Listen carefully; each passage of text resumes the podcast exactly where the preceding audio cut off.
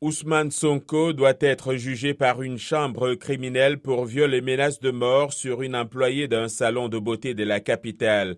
Son procès s'était ouvert le 16 mai en son absence dans un contexte de heurts à Ziguinchor à Dakar et dans sa région. Il avait été renvoyé. Cette affaire tient le Sénégal en haleine depuis plus de deux ans.